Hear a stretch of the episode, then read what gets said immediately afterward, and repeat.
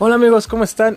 Qué bueno que se encuentren bien, espero si estén bien. Em, hoy hablaremos un poquito acerca de las artes y es por eso que este video, este video hoy me, este programa, este capítulo lo he titulado El arte y el arte del consumo. No lo hice solo, lo hice con un gran amigo de, de la carrera, el buen Iván, que también está adentrado en estas ondas y espero les guste.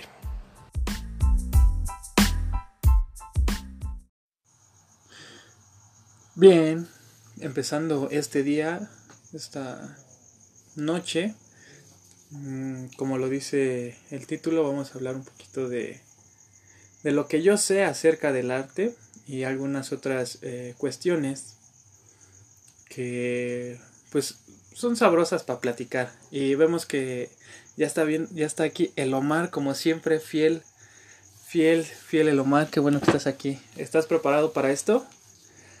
Eh, es un tema que me trae harta controversia. Realmente yo no tengo un, un amplio conocimiento acerca de esto.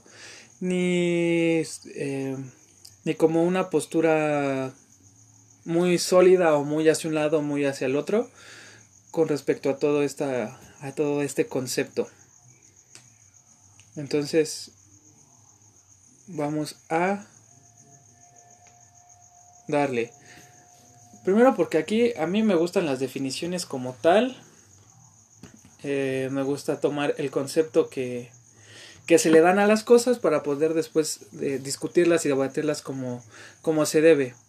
Ya también aquí veo que está el buen Benjas, que se supone, dice que es artista.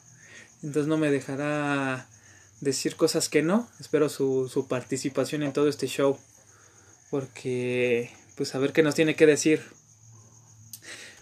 Como tal el arte, el arte es la capacidad o habilidad para hacer algo.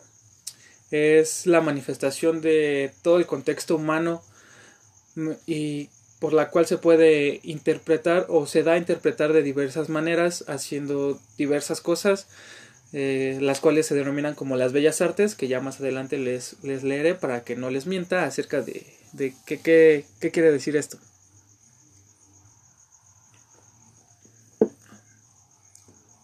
Y qué bueno que ya estamos... Ay, cancelar. Bien. Mm, ¿Qué más? Se pueden utilizar recursos plásticos, lingüísticos y sonoros. Entonces, pues ya, ya sabemos que dentro de las de las artes, pues está el cine, la fotografía, la música, el baile. Incluso yo me podría podría encasillar aquí o podría meter aquí a las artes circenses, que pues, son otro otro desmadre. A las 11.30 yo 22 electrones. Es que no, no lo iba a hacer solito pero no sé mi compa por qué no me contesta, entonces ya le dije que ya lo iba a empezar, lo esperé un rato, pero pues mira, el chiste es que ya estamos aquí dándole. Entonces, yo sé que te dije que... Eh, y no, no dije exactamente a las once y media, dije alrededor de las once y media, eso abarcaba desde las once hasta las tres, cuatro de la mañana. Hoy no sé qué le piqué. Ya. Vientos. Entonces, tal cual, las bellas artes son todo este conjunto de manifestaciones artísticas eh, de naturaleza creativa y con valor estético. Las bellas artes se agrupan actualmente en siete disciplinas y pues es la pintura, la escultura, la literatura, la danza, música, arquitectura y el cine. El cine fue como de las últimas que, que se añadieron y la verdad, este es un punto muy controversial del que a mí me gustaría hablar porque ahorita, por lo menos en México, no se distribuye un cine de calidad o me refiero de calidad en cuanto a fotografía, a guion, este, eh, actoralmente pues pues está, está bien porque les compras la historia a muchos de, de, los actores mexicanos, pero no hay una diversa gama o por lo menos no se distribuye una gran gama de lo que se consume hoy en día. Normalmente son estas, estas eh, comedias románticas, estas, eh, estas comedias de clases sociales, mm, como, si fueran, como si fueran novelas, pero de una hora.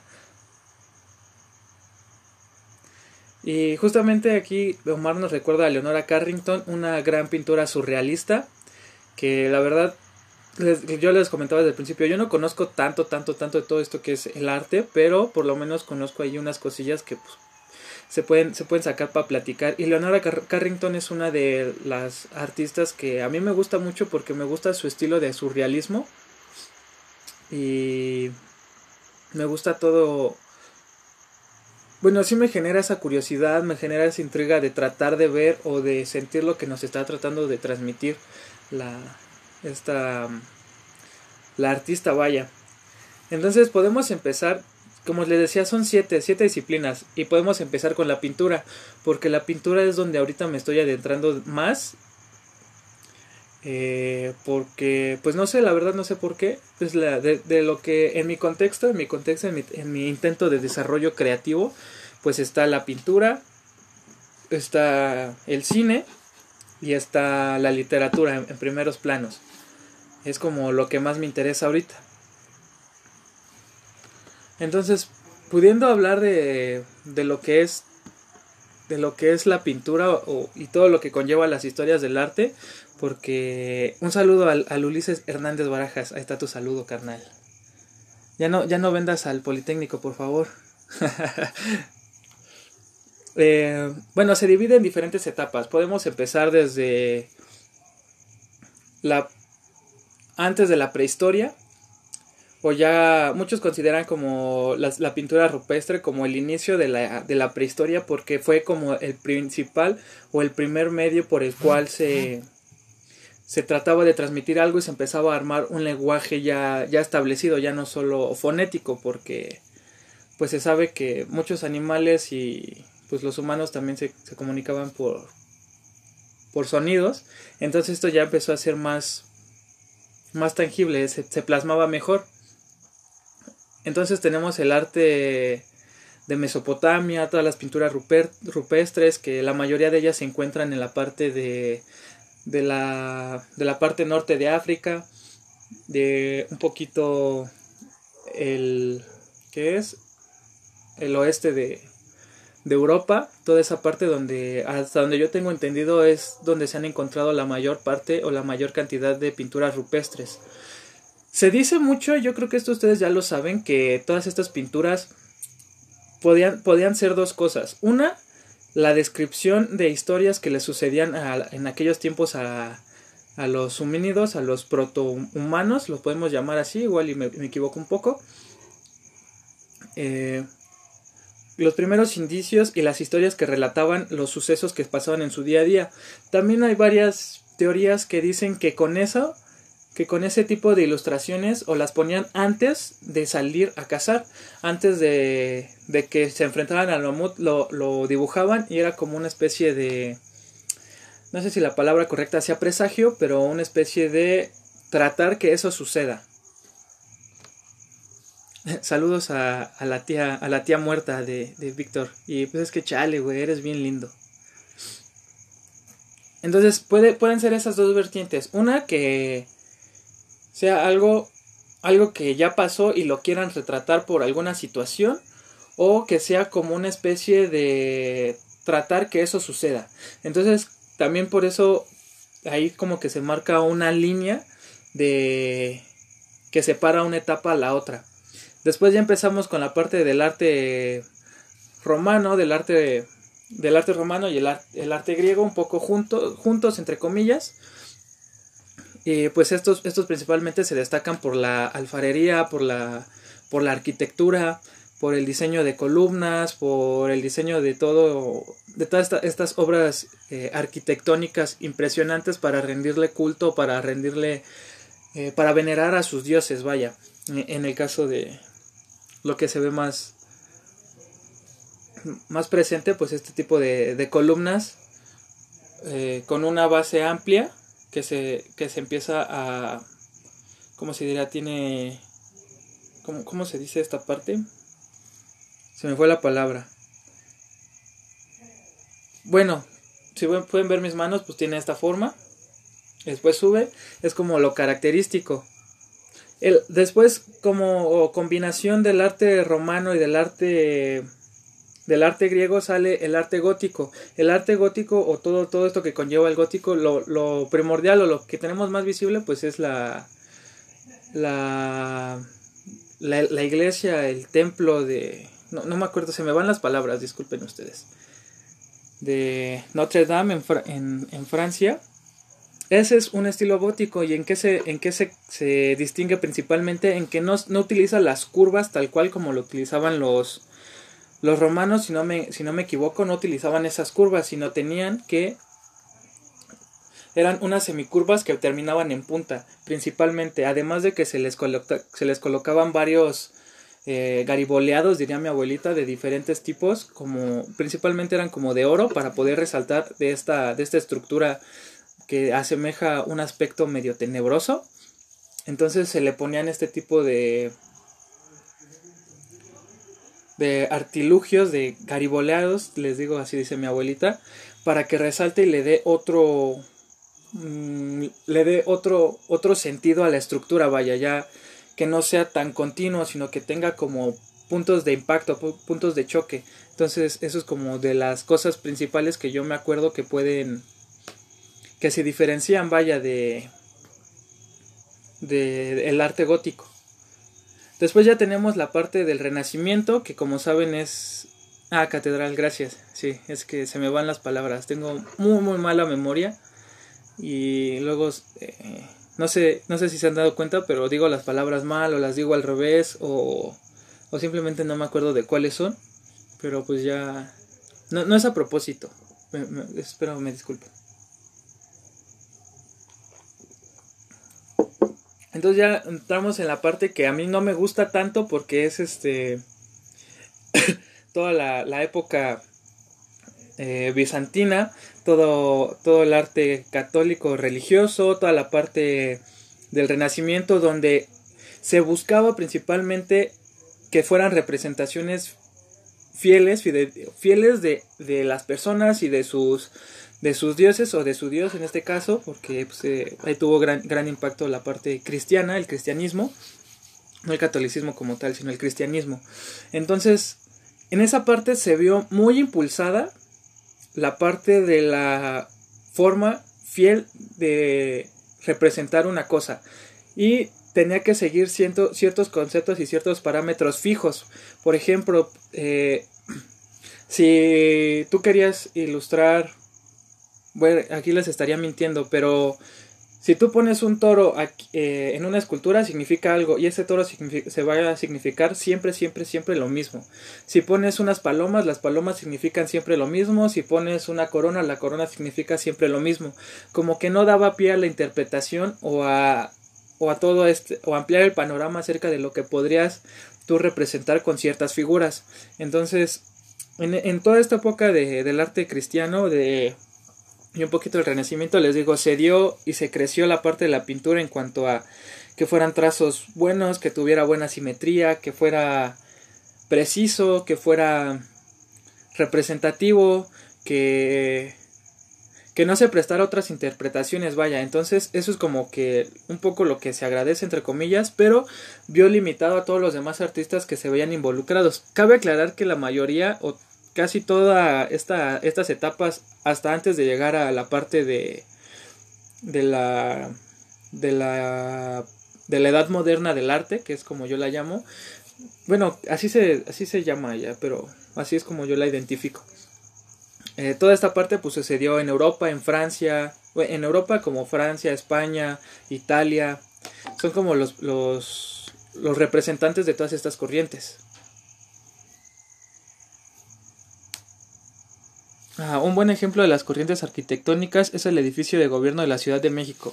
Ven, es una, es una corriente distinta a cada piso, se ve reflejado en las columnas, dice el buen Omar. Entonces, para que se vayan a dar una vuelta después de toda la cuarentena a, a este show, al, al, edificio de gobierno. Y justamente cuando estuvo toda esta parte del porfiriato, pues ustedes saben que él era...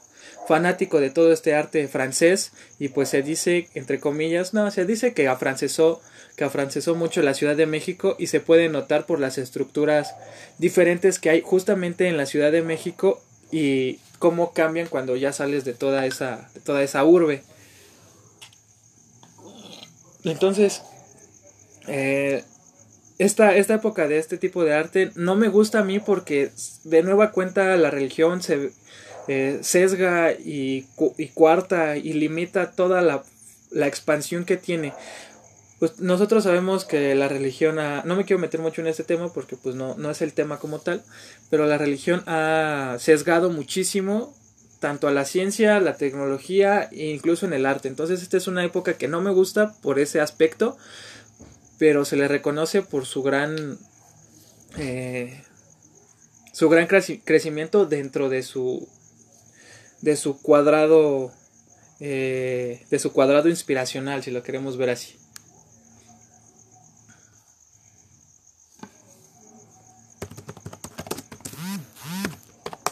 a ver mira ya me estaba mi compa estaba jugando el Age of Empires y no me invitó entonces ya ahorita que me conteste, yo creo que le mando el link y ya. Entonces vamos a unos comerciales. Tragedia ¿Qué bolas? ¿Qué onda? ¿Cómo estás, amigo? Bien, ¿y tú? También muy aburrido. Sí, mm. sí ganaste en el hecho, en él. Ni él nos cogieron. ¿Y por qué no me invitaste? ¿Eh? Porque tú estás más ocupado haciendo cosas de, de influencers. Bueno, pero sí vamos a jugar, ¿no? La, el, el sábado, ¿cómo ves? Va el sábado. Va, pero sí, porque luego te quedas. Nada más dices tú. Tú nada más dices que sí, en él. Ah, es que después ya. Bueno, les estaba contando un poco de, de la historia del arte eh, mi invitado se llama Iván Farfán, es un compa de, la carrera. Preséntate, Iván. Ey, preséntate. Ey, qué pedo, cachorros. ¿Cómo están? no, pues soy aquí amigo de del Carlos Neck, de aquí de, de la carrera. Y pues, ¿qué más, qué más le puedo decir? No sé, lo que quieras. No, nada, ya. Continúa, continúa. Vientos. Entonces ya estábamos llegando a la etapa moderna o a la era moderna, donde empezaba a surgir esta parte del del oh, renacentismo, oime, del impresionismo, del, del cubismo, del surrealismo, del expresionismo, que, bueno, así de manera muy rápida, el, el expresionismo trata o quiere hacer más notorio y con rasgos más fuertes alguna cosa, alguna expresión, alguna persona, algún algo que sea del interés para el artista que tenga una expresión más fuerte que el entorno. El impresionismo puede que se parezca un tanto en cuanto a la técnica, podría decir, no, les digo, no conozco mucho de esto, pero el impresionismo lo que trata es darle presencia a un objeto en primer plano y que lo demás se vea un tanto difuso. Esto es por la manera en la que los ojos enfocamos una cosa y todo lo demás se vuelve borroso. Entonces quiere dar esa idea de que hay este dimensionamiento y hay un primer plano para poder apreciar mejor a eso, pero sin olvidar toda la complejidad del, del entorno. El, cubismo como tal, pues es hacer este tipo de representaciones, pero utilizando figuras geométricas muy marcadas. Yo creo que el principal, ah, bueno, el principal exponente de, del impresionismo, del impresionismo, pues que todos conocemos, pues es Van Gogh, del cubismo es Picasso, eh, del impresionismo es este, ay, ¿cómo se llama? Es, um, es holandés. El holandés errante. El holandés volador. Ah, no me acuerdo cómo se llama. Pues. Ahorita lo, lo, googleo y les digo. Mm. Mm, mm, ah, Manet, Manet que no es este, no se confunde con Monet, es Monet y Manet. Entonces son estos dos brothers también este, grandes, eh, grandes exponentes de este, de este estilo de, la pintura.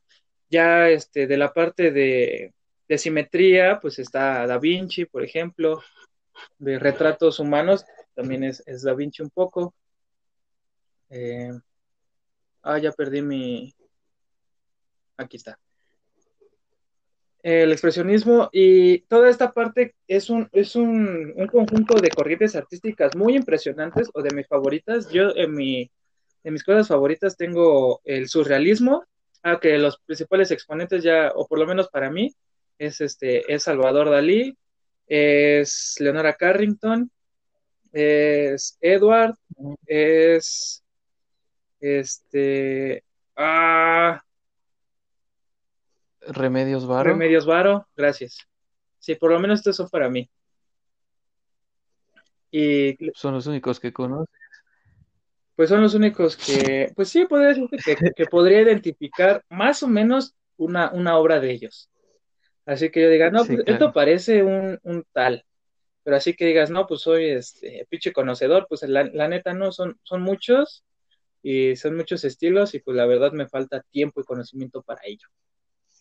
¿Y, y tú cómo, cómo definirías lo que tú dibujas a veces? ¿Cómo definiría?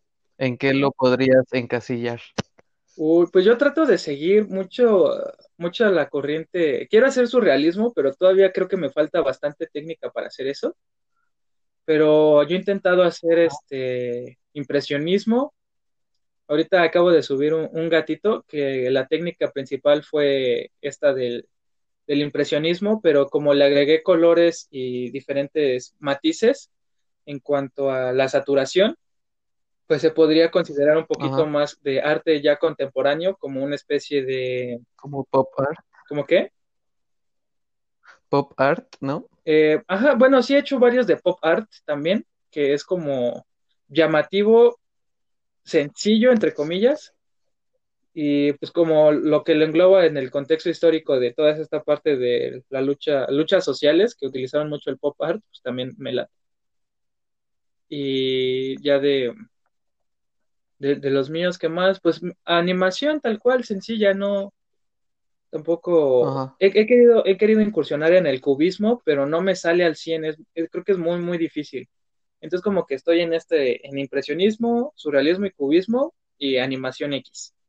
Así que digas, no, pues soy la mera verga, pues no, son dibujitos.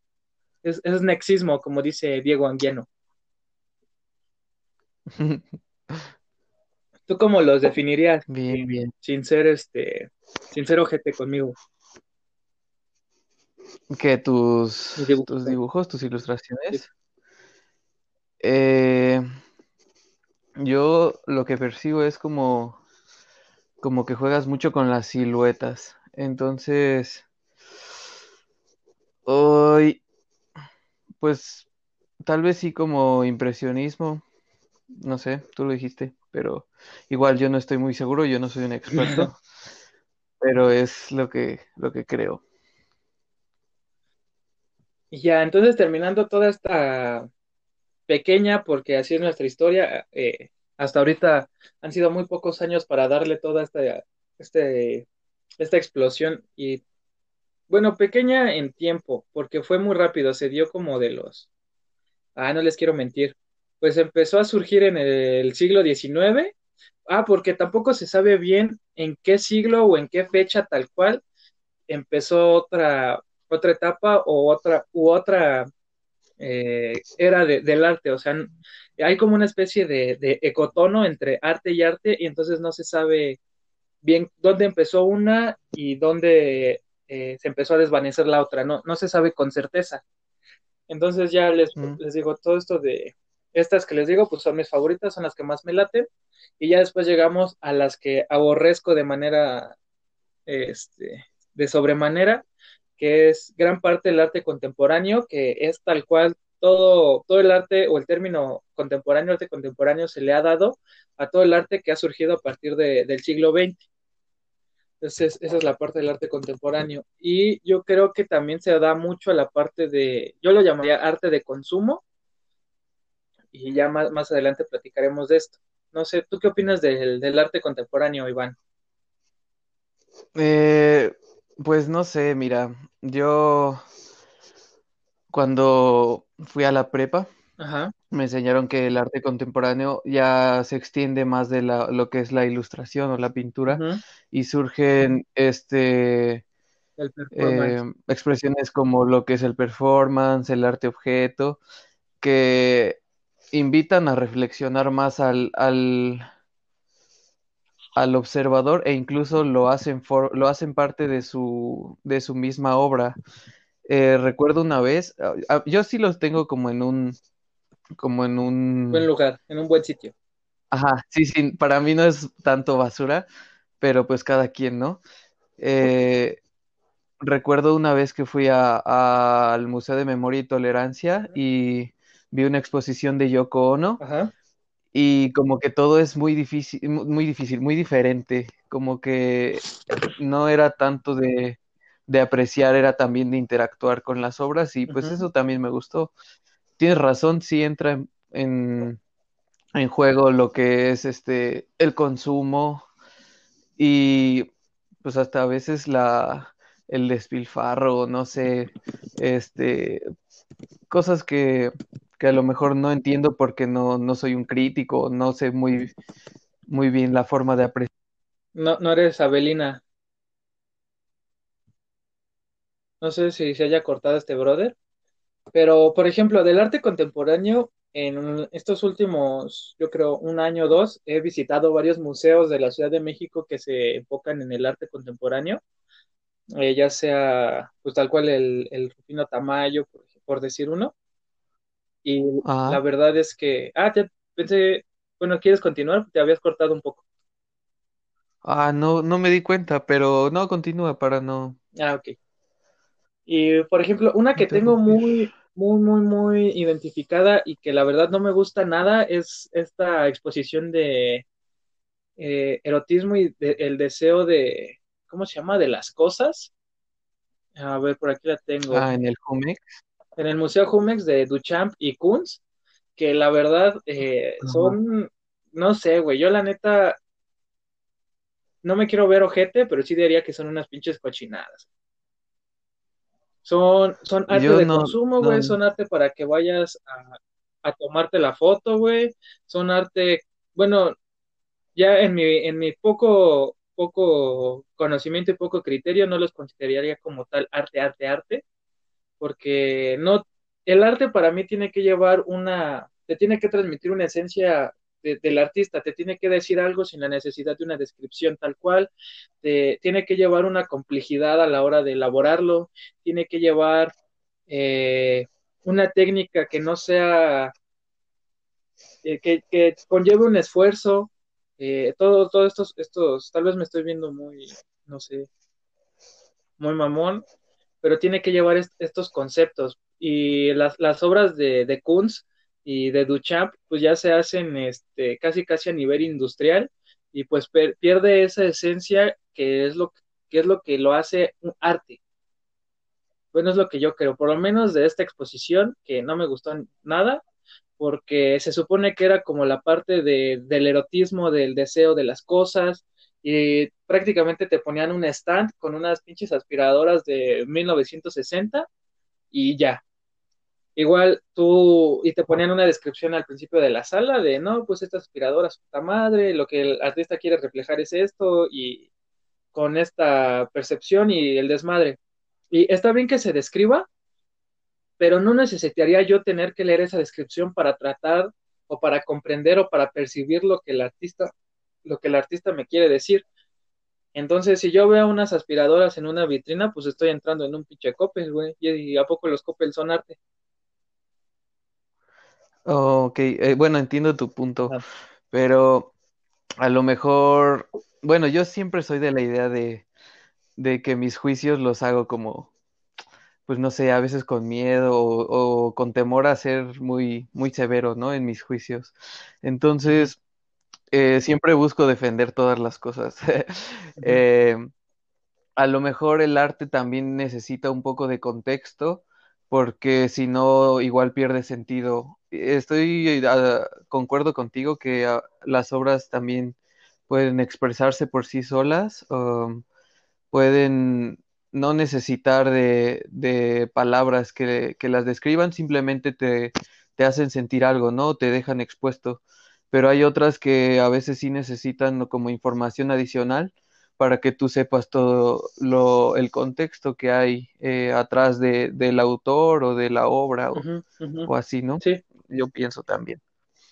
Em, al, al, museo que tú te refieres es donde está em, también un globito, ¿no? Como las obras que son como de globos metálicos. Ah, esas son de, de Kunz, justamente. Ajá. Sí, no he ido, pero no sé, igual he escuchado críticas a, eso, entonces tendría que, experimentar. Tendrías que ir a, verlo y yo la, verdad, eh, yo le quise dar una, una oportunidad al arte contemporáneo, a toda esta parte de, de diferentes maneras de, expresarse los artistas, pero la verdad es que en eh, otra exposición que, fui es, este, ya ni me acuerdo en dónde fue, pero prácticamente había una, era una montaña de píldoras rojas con mitad roja, mitad azul, y caía una píldora cada cierto tiempo. Y ya. Había unos focos que, que eh, titilaban y ya.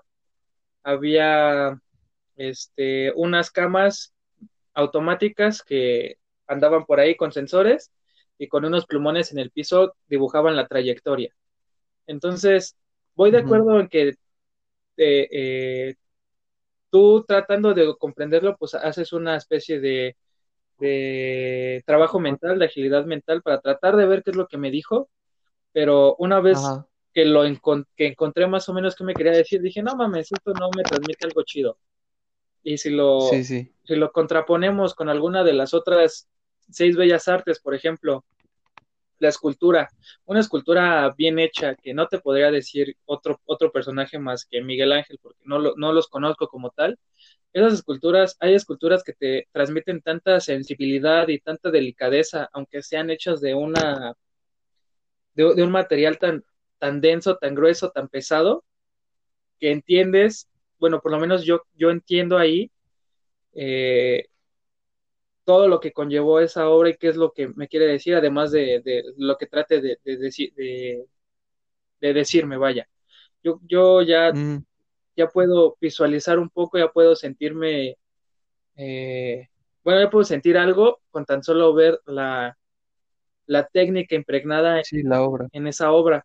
Y por ejemplo, en el de Kunz, pues es un perro metálico simulando que está hecho de globito y pues mm, fue deficiente en lo que me transmitió. De toda, de toda la obra hubo un mural eh, que sí me gustó y sí me, sí me, sí la verdad es que sí dije, ah, no mames, este Sí te sacaste foto. Ajá, este, este sí. Pero pues una, una de, de tantas, pues Nel. Sí, a veces siento que también los artistas ya son muy pretenciosos, ¿no? que dicen, ah, mi obra es muy profunda, cuando en realidad para hacerla se tardaron, pues, no sé, o sea, se la sacaron de la manga. Concuerdo en que también puede, puede que el arte contemporáneo se preste para eso, pero igual yo no lo aborrezco, entonces, pues puntos de vista. Pues sí, igual, igual le podría dar otra, otra oportunidad, eh, ya, ya con más contexto, pero pues y veremos.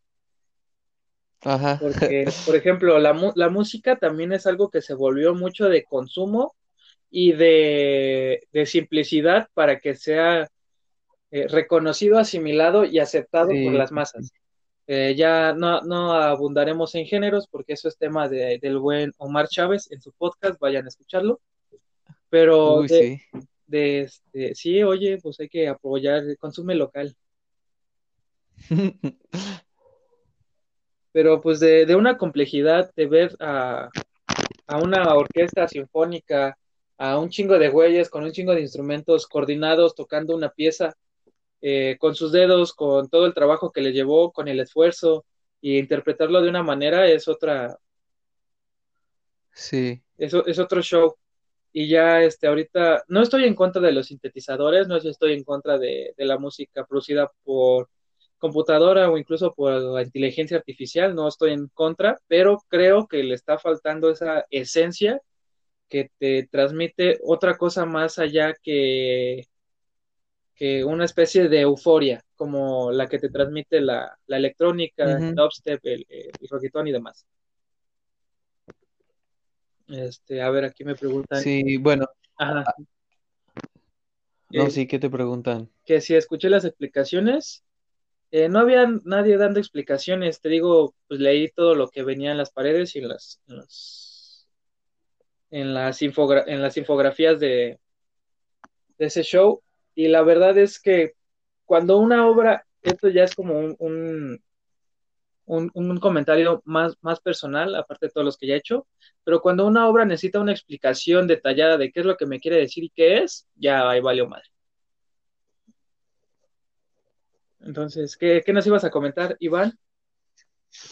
No, pues es que quería hacer nada más como una aportación a, lo que estabas diciendo de, de que hoy en día eh, es menos el esfuerzo que se le pone a, no sé, a producir una canción que, que lo que era, no sé, hace, hace 50 años o incluso más.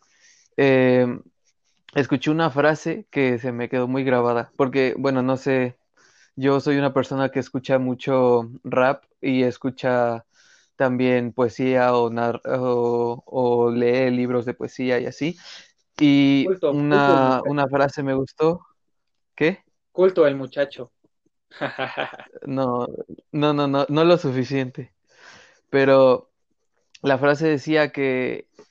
Em, ay, ¿cómo iba? ¿Cómo iba?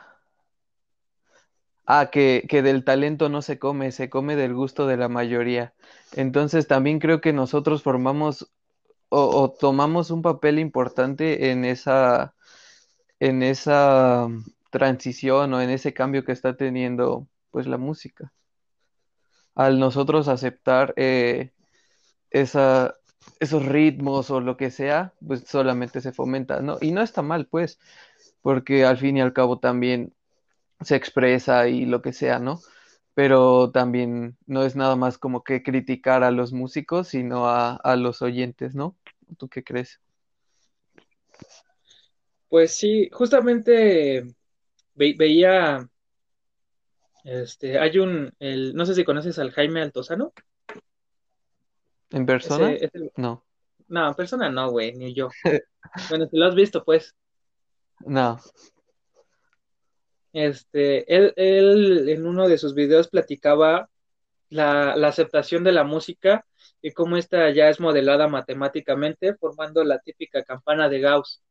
Entonces, pues ahorita estamos en el punto, estamos, este, si no es que en el crecimiento exponencial o ya este, llegando, llegando casi casi al punto máximo de, la aceptación y el gusto de este tipo de, música que nos rodea hoy, hoy en día, de la que suena en todos los, los antros, en todas las tardeadas de chavos, y posteriormente va a empezar a decaer hasta que surja otro, otro estilo, otra era, otro concepto. Sí, claro. Y suceda exactamente lo mismo. Y esto pues ya, ya ha pasado con diferentes géneros, con diferentes eh, conceptos este, musicales. Y a ver, vamos a leer aquí algo que nos dicen. Eh, el Diego Anguiano dice, tengo sed, dame una soda estéreo. Eh, ¿Quién es ese anguiano, eh? ¿Quién sabe? Yo ya ni lo topo. Pero sabe de música. Solo va a la escuela a echar retas de ajedrecito. Dice, la Mona Lisa tardó no sé cuántos años en realizarse. Por ejemplo, en la actualidad ya no se ve ese espacio para obras hechas por el amor y de plasmar tu arte y transmitirlo en la mayoría de las ocasiones. El arte es más que solo hacer un producto comercial, creo yo. Eh, no, bueno, con, mm, con lo que estamos comentando, sí y no. O sea, sí llega una parte porque como lo dice Iván, no comes de, tu talento, tristemente comes de lo que les gusta a los demás. Y pues también hay esta, esta curva de aceptación y demás. Eh, hay que...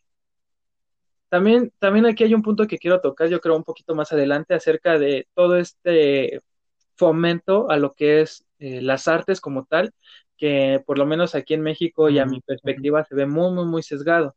Entonces ya un poquito adelante platicaremos de eso. Michelle Ortiz dice, A mí me gustó mucho la perspectiva del artista, te pone a hacer un análisis de cosas que no te habías puesto a pensar, te la metes en la mente de él. Sí, sí, concuerdo muchísimo y concuerdo que también en gustos hay, hay, variados y te digo, esta es opinión mía eh, acerca de, de, este, de esta corriente artística. Y igual si hubiera escuchado la explicación, cambiaba mi concepto, pero te repito, ya cuando me lo tienen que, que explicar o cuando yo tengo que buscar no, cuando no, no, cuando ya me lo tienen que decir para que yo pueda entender lo que me trata de transmitir el, el artista, pues ya, hay un problema. Obviamente está, del, está muy, muy limitado por mi capacidad de comprensión acerca de este tipo de expresiones y de este tipo de representaciones. Eso es más que evidente.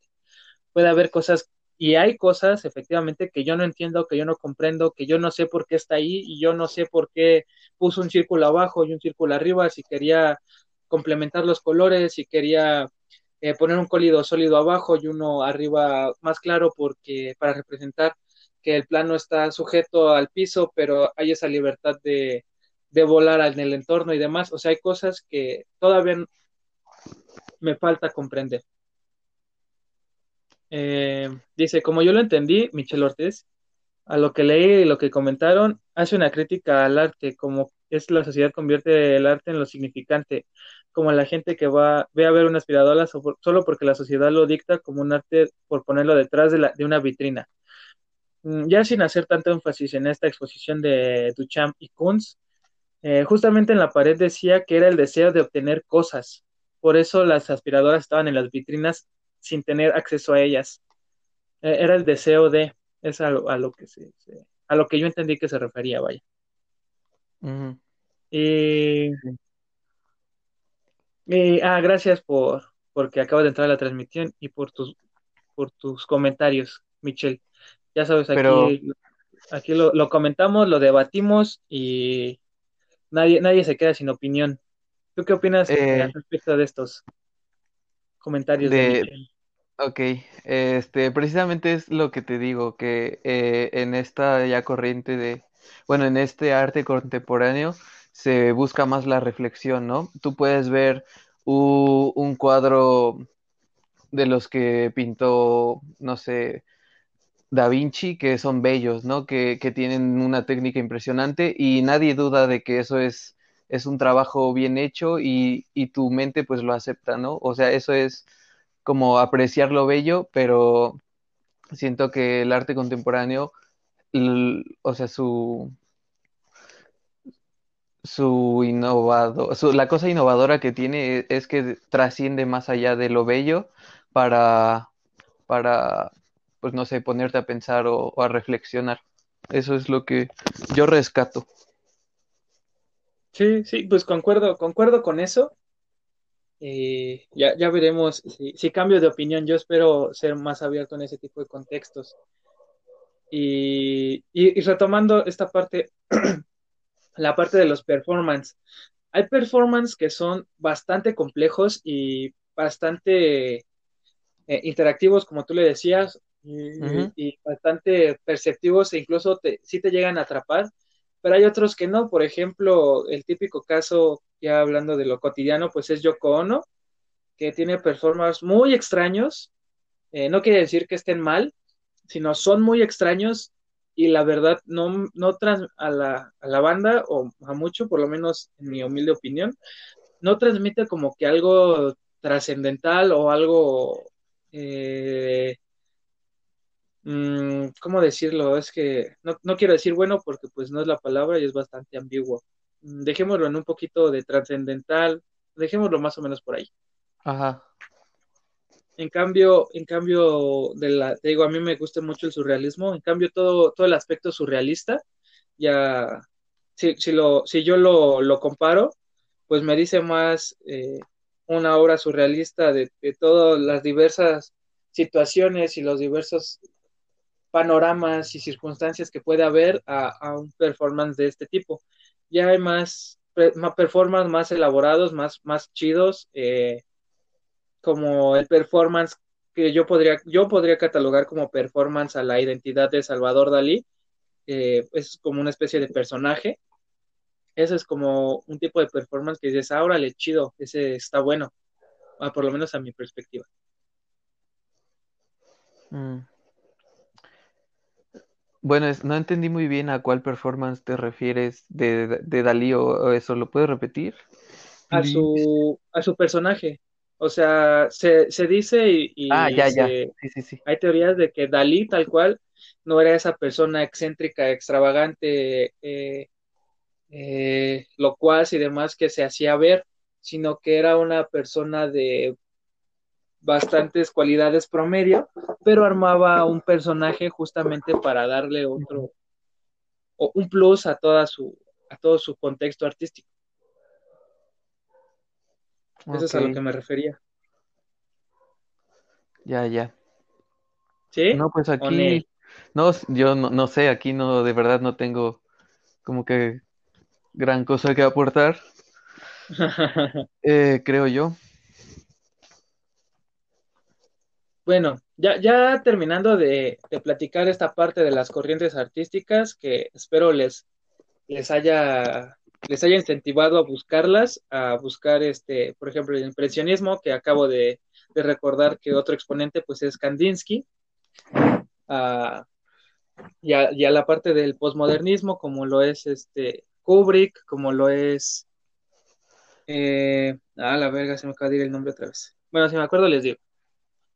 Y ya entrando a la parte un poco más social, es quería como Mm, debatir, platicar algunas, algunos, algunos conceptos. Por ejemplo, eh, les, mencionaba hace un rato la parte del fomento y el apoyo de, al, a, la a, la cultura de, del arte, a las, a las bellas artes dentro de, del contexto del país.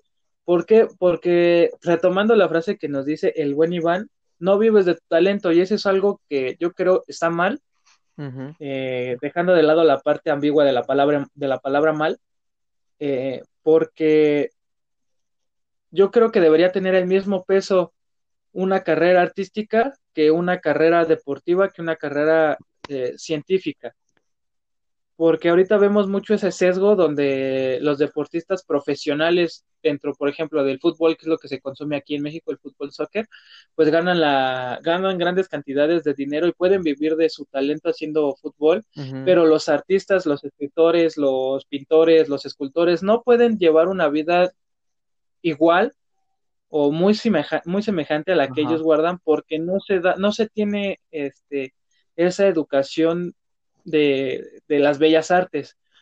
Y tristemente se sabe que un escritor no puede vivir simplemente de vender sus libros.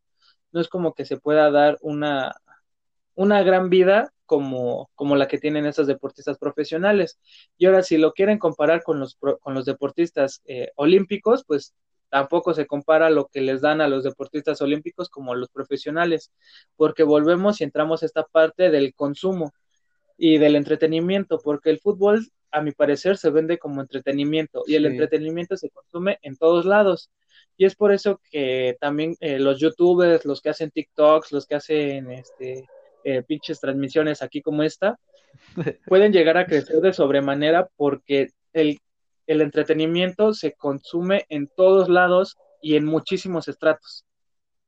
Mientras que el, el arte, como no es 100% de entretenimiento, o casi nada, o ya veremos más adelante, eh, pues no, no tiene tanto panorama para que pueda ser consumido de una buena forma y como les mencionaba, no se tiene el conocimiento vasto para poder disfrutar al 100% de las obras, porque te dicen, vamos a un museo y dices, ay, no, qué hueva, qué voy. Y pues no, no, no es así. ¿Tú cómo ves? Pues aquí yo tengo dos opiniones. La primera eh, es que también forma parte de nuestra cultura como mexicanos, ¿no? Eh, el que se le dé más, mm, más luces o, más este, reflectores al fútbol soccer que a, que a, no sé, a lo mejor una obra de teatro. Eh, es en parte pues porque así a lo mejor hemos crecido, ¿no? Con, con estar viendo la televisión o, o, que nuestros papás este, hagan, no sé, a lo mejor una carne el sábado para ver el fútbol y así, como que eh, también es cultural eso, ¿no? O sea, no está bien, pero es parte de, de algo que hemos aprendido. Y a ver, la otra, la otra idea eh, es conforme a lo que dijiste, que, que los artistas no pueden vivir de, de su trabajo. Eh, algunos obviamente sí, ¿no? Los, los, más, los más conocidos. Y, pero yo también pienso que hay toda, todo un como mundo muy desconocido para nosotros eh, en las esferas pues sociales más elevadas de, de, las personas que van a las galerías de arte y compran arte y todo eso. A lo mejor nosotros no podemos hablar tanto de eso porque no es como que lo que, bueno, eh, yo, yo no tengo como que contacto con personas así, ¿no? De, de esas esferas, eh, pero seguramente las hay, ¿no? De esas personas que, que hacen obras y ganan mucho con sus obras y personas que también incluso invierten mucho en, en, en obras, ¿no? Pero bueno, sí, estoy muy de acuerdo en eso y aquí entra, bueno, ahorita me acordé, que, que, Omar mencionó el amparte, no sé si conoces ese término así rapidísimo, es como la, la eh, ¿cómo se diría? Como la hacer, hacer una llevar a cabo un arte, pero sin el conocimiento tal cual de este arte, como por ejemplo yo con mis dibujitos, yo podría clasificarlos como amparte, porque no tengo un conocimiento de técnica preciso para llevarlos a cabo. Mm. Eso es como ahí ya como regresando tantito. Y ya ahorita como para aliviar mi pensamiento, que lo tenía ahí incrustado. Y ya este, con lo que tú dices, pues también sí estoy de acuerdo, muy de acuerdo contigo, porque igual no tenemos acceso a esas, esas esferas de clases sociales y aquí vemos que de nueva cuenta toda esta distribución ahora, ahora en el arte, ya no en la ya no en la educación, ya no en otros aspectos, ya también en el arte también se ve sesgado por las clases uh -huh. sociales cosas que se están muy, muy marcadas, por lo menos en este país. Y, pero también entra ahí la parte, por lo mismo de las clases sociales, es que cuando tú, tú haces alguna asociación con algo que ya tiene prestigio, como alguna marca, alguna Ajá. compañía, compañía, eh, ya le da un valor que no es meritocrático, sino comercial. Por ejemplo, ¿qué se me ocurre?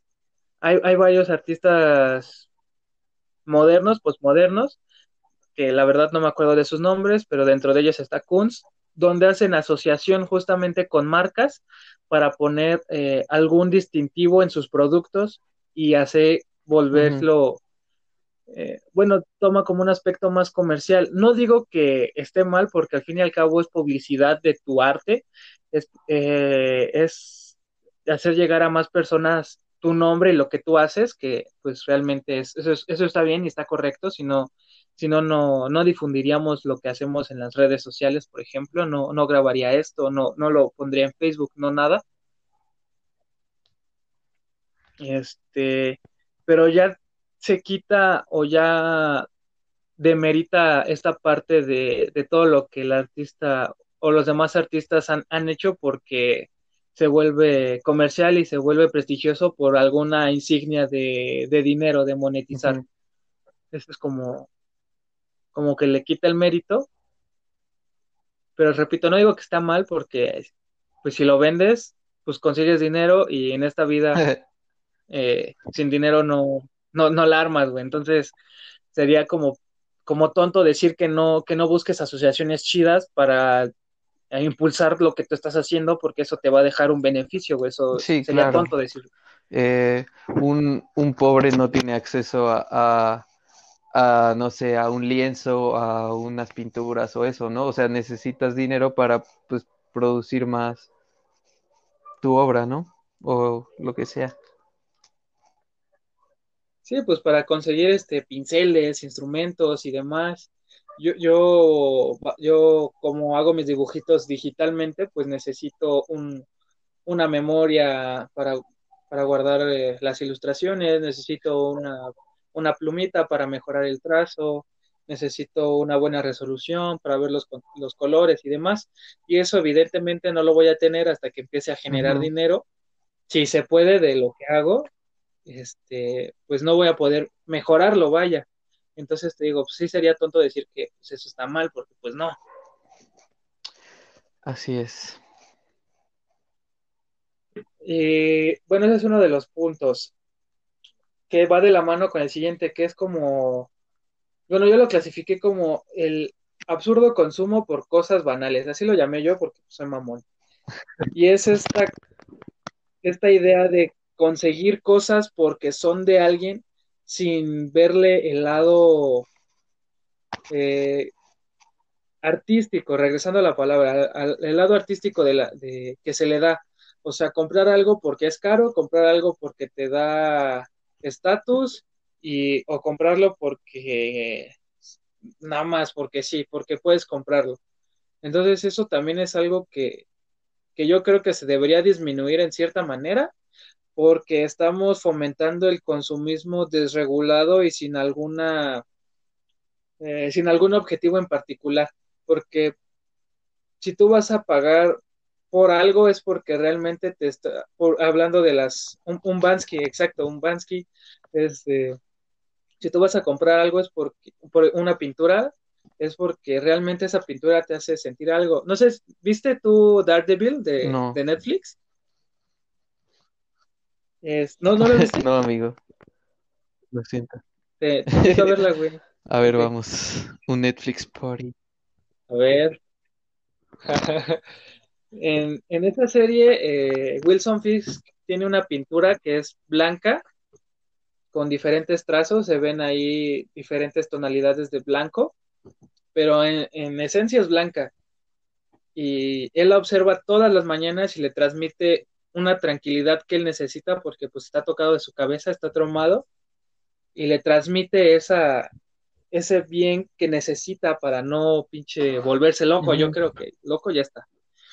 Entonces, eso y esa pintura se la regala a su esposa y después se, creo que la pierde, después se le mancha y demás y se vuelve un icono, un ítem, un objeto importante para él porque le hace, le transmite algo que necesita, que eso ya se vuelve un pedo mental, pero le transmite algo. Y yo creo que eso es como lo, lo, lo principal para poder comprar y para poder consumir este tipo de, de cosas, no solo por que son caras, por ejemplo. Entonces, no sé si ellos hayan visto Daredevil alguna vez, pero a mí es algo que me tiene muy, lo tengo muy presente porque es como si yo comprara una obra que me costara mucho dinero o que sí so, so, eh, sobrepasara mis límites de gastar en algo, pues me tendría que transmitir toda esa emoción que le transmitía a ese güey, si no, no tendría un sentido para mí.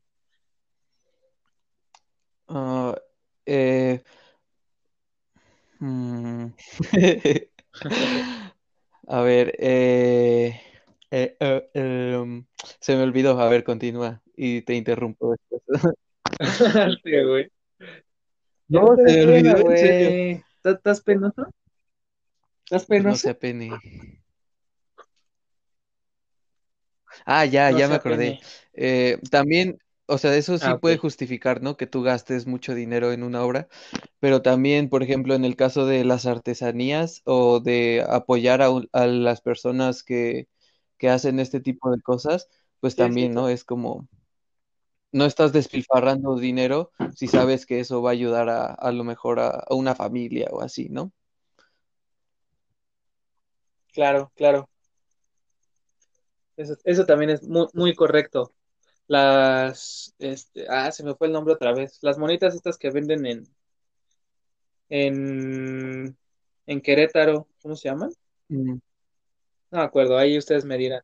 Esas monillas, por ejemplo. Ajá.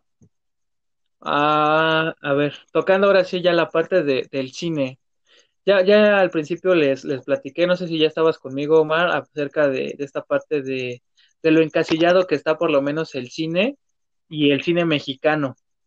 Eh, dejando de lado las, las películas de superhéroes que a mí en lo particular me gustan un chingo, eh, dejando de lado esas porque esas son este son ficción, son de superhéroes, son para ver madrazos, son este, obviamente si tienen una historia bien, bien, bien desarrollada, pues qué mejor, pero creo que lo principal o lo sí, pues sí, lo principal es la parte del, del superhéroe, de las peleas, de eh, bueno, en caso del cine, los efectos especiales, de, de la trayectoria que lleva, sin, sin enfocarse tanto, al, igual que es porque es muy poco tiempo como para eh, llevar al cine todo un evento de, por ejemplo, de Marvel, que está el de Scenes of the Past, que pues es un evento con ramas y ramas y ramas y desviaciones y pasó esto y pasó lo otro, pero si te regresas y su puta madre, o sea, ya es más complejo y también es un tanto difícil llevarlo a, a esas pantallas. Pero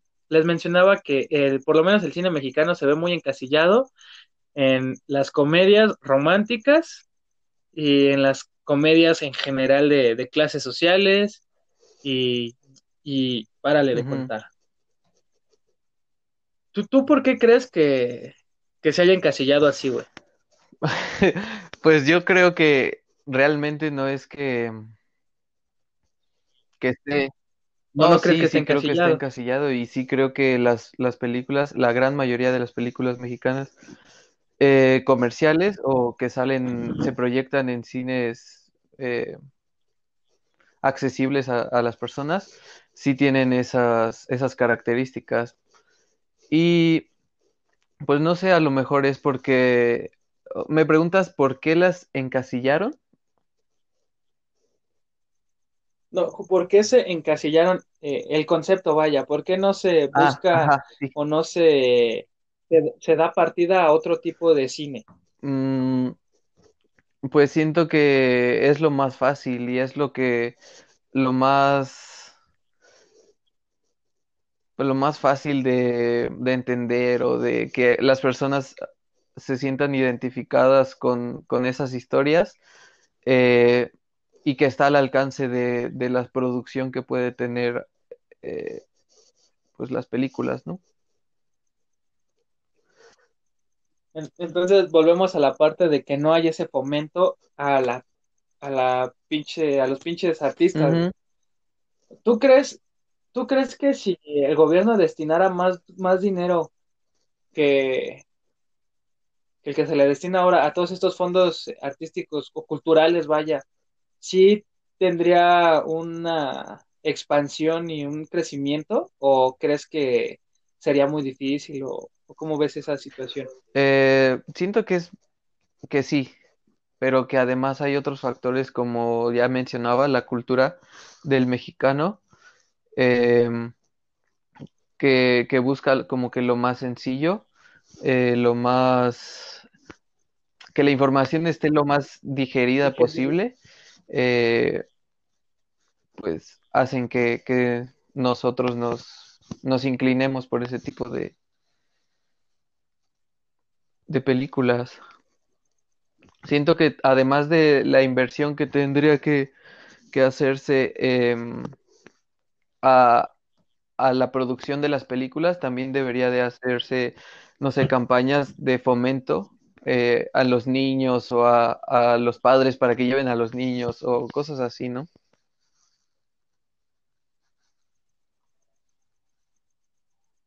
Sí, sí, sí. Todo me dices que sí. Una campaña completa. Una, una, pues es que no, no te puedo decir que no a una, una idea, porque no me has dado como una idea que no, no concuerde por lo menos en un 70% contigo. Entonces, eh, cuando tú me digas algo que realmente no, no comparta, te voy a decir, ¿sabes qué? Estás pendejo y voy a tu casa y te voy a madrear. Nos madreamos. Pero sí, continúa. A ver pues nos madreamos. Yo creo que sí se le debería de dar más apoyo económico. Sabemos que México no está para andar dando a, la cultura, pero se le da una pinche guardia nacional que no vale verga, se le da a unos gobernantes que no valen verga, se roban un chingo de varo. Entonces también creo que debería de haber una evolución social para poder llevar a cabo esta evolución artística, este crecimiento artístico. Y hace un tiempo leía que para que haya un cambio, una evolución social, debería haber eh, una evolución a nivel neuronal. Entonces, pues para que eso pase, pues ya son un vergo de años y es más, más probable que nos cargue la verga el cambio climático que haya este cambio en la ideología. Entonces, esa es una, es casi casi como una utopía. Que el que ¿no? México... Eh, por lo menos que consuma más, eh, más cosas de cultura que de entretenimiento pendejo. Porque por, tu, tu, mi feed, mi feed de Facebook, eh, no me excluyo obviamente de, de, la población mexicana, claramente no. Mi feed de Facebook está lleno de pinches TikToks, está lleno de videos de, de caídas, está lleno de pendejadas de islas, de Islas Brox y su puta madre. O sea, de que lo consumo, lo consumo pero también, también eh, creo que está chido consumir otro tipo de, uh -huh. de, cosas. Por ejemplo, las pláticas que sube la UNAM, las pláticas que, que hace el Colegio Nacional, uh -huh. que, que se quite esta estigma, estigmatización, este estigma, no sé si diga así, este estigma de que esas cosas son aburridas porque al chile no.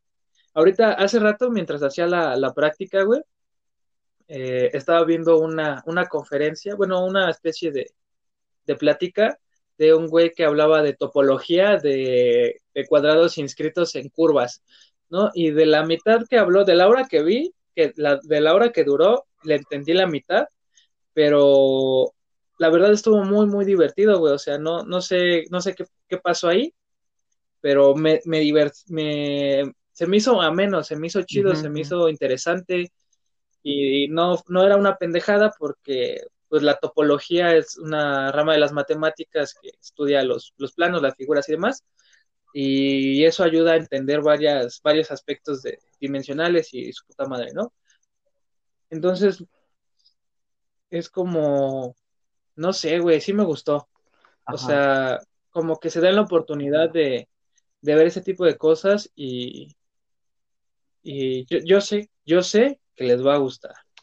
Pues también aquí entra, como diría mi amigo Dross. Entra el que a lo mejor tú y yo y tu público pues somos conocedores, ¿no? O sea, a lo mejor tenemos la preparatoria terminada y estamos estudiando en la universidad, pero también no puedes poner a, a, a todas las personas a ver ese tipo de cosas, ¿no? Porque pues hablar de topología y, y, de superficies y cosas así, pues no les llama porque no lo entienden, ¿no? Y, y necesitan todo un proceso de, de, aprendizaje para poder a lo mejor encontrar eso, ese contenido divertido, como tú lo describes.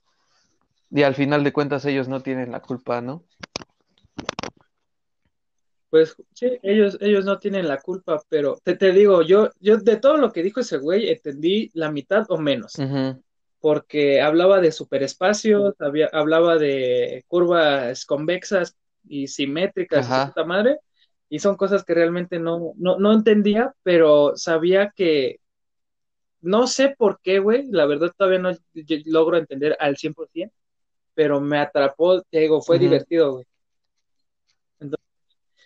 Y sí, o sea, vemos aquí otra vez la parte del sesgo por las clases sociales y por la falta de acceso a la de acceso a la información, de acceso a las artes, de acceso a demás cosas que son vitales para el desarrollo, no para el crecimiento, para el desarrollo de, de un país, porque yo creo que se debe desarrollar sí. en todos los ámbitos, en el ámbito académico, en el ámbito deportivo, en el ámbito cultural y demás, ¿no? Entonces, pues se ve sesgado tristemente por la parte de, de, la de las clases sociales y de, de la falta de oportunidad y, y así. A ver, aquí dice la Paulina. La Paulina, ah. No, no. Dice, no, pues yo creo que aunque se dé más presupuesto a la industria del cine mexicano, los productores seguirán haciendo el mismo contenido tipo Cindy la Regia, que no he visto, y esas mamadas, porque la mentalidad de los mexicanos que solo buscan entretenimiento sería la misma. ¿Ves? Y pues sí, obviamente, regreso, el entretenimiento no es malo, o sea, hay, hay, mucha banda como yo que nos gusta la procrastinación y el ocio y ver pendejadas y no es malo. De hecho, bueno, de regreso y repito, quitando la ambigüedad de la palabra malo, no, no está mal. No, claro. Pero pues hay que, hay que regularse. La, la, falta de regulación, yo creo que eso sí es lo que se debe, en lo que se debe trabajar, es una área de oportunidad. Sí, pues sí, todo en exceso es malo. Y bueno, ya, ya llevamos una oreja, un poquito más.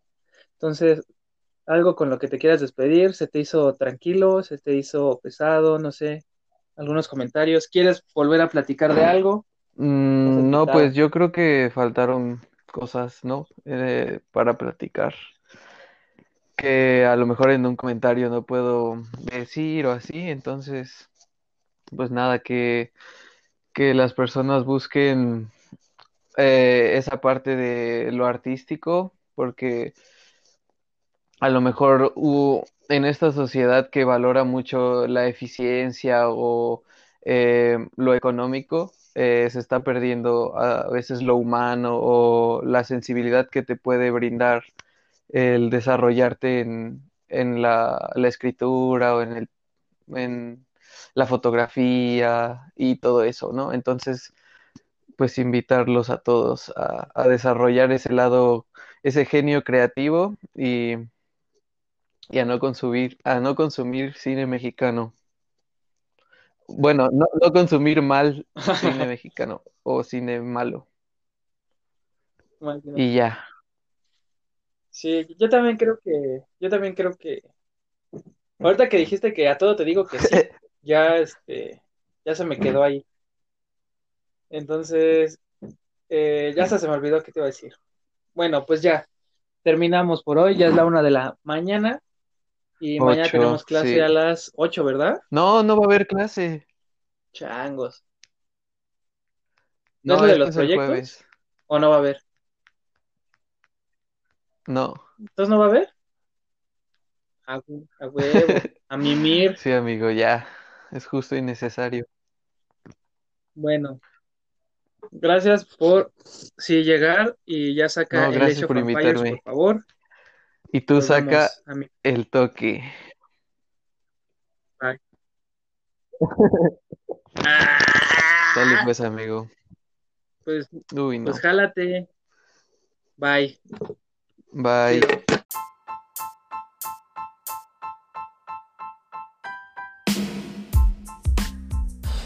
Esto fue un poquito de lo que pudimos platicar eh, del, del contexto que, que enmarca las bellas artes, eh, tratando de, generar un debate, discusión, alguna otra perspectiva que no se haya, que no hayan considerado ustedes que ya escucharon este show. Espero les haya gustado, les haya servido de algo, hayan aprendido algo o simplemente eh, se hayan entretenido mientras hacen su cibertarea, su home office, trabajo desde casa o lo que sea que hayan estado haciendo. Eh, nos estaremos escuchando luego. Les recuerdo, yo soy Nick y esto es CCF Speaking. También les recuerdo que pueden seguir al canal de YouTube como Conciencia Fina. Eh, en Facebook también está igual la página. Eh, pueden seguir mi página personal como Nick Martínez, donde subo algunos versos y algunas ilustraciones. Que estoy pensando en hacerle una especie, ya su, ¿cómo decirlo? Su página aparte, un proyecto consolidado aparte, entre comillas aparte, dentro de este mismo concepto que quiero manejar para conciencia fina o, o CCF. Entonces estén al pendiente. Y también el podcast de mi amigo Jesús, donde también participo bastante. que Jesús no Jesús. Jesús, no Jesús, perdón. Em, y también hay otro amigo que hace un podcast que se llama Reinventa, es de mi amigo Omar, también vayan a checarlo. Y una página en Facebook de otro amigo que se llama La, La Casa de Bubu, me parece si es que no me estoy equivocando, y sube, sube contenido relacionado a animaciones, dibujos, caricaturas y demás. Entonces, Bye.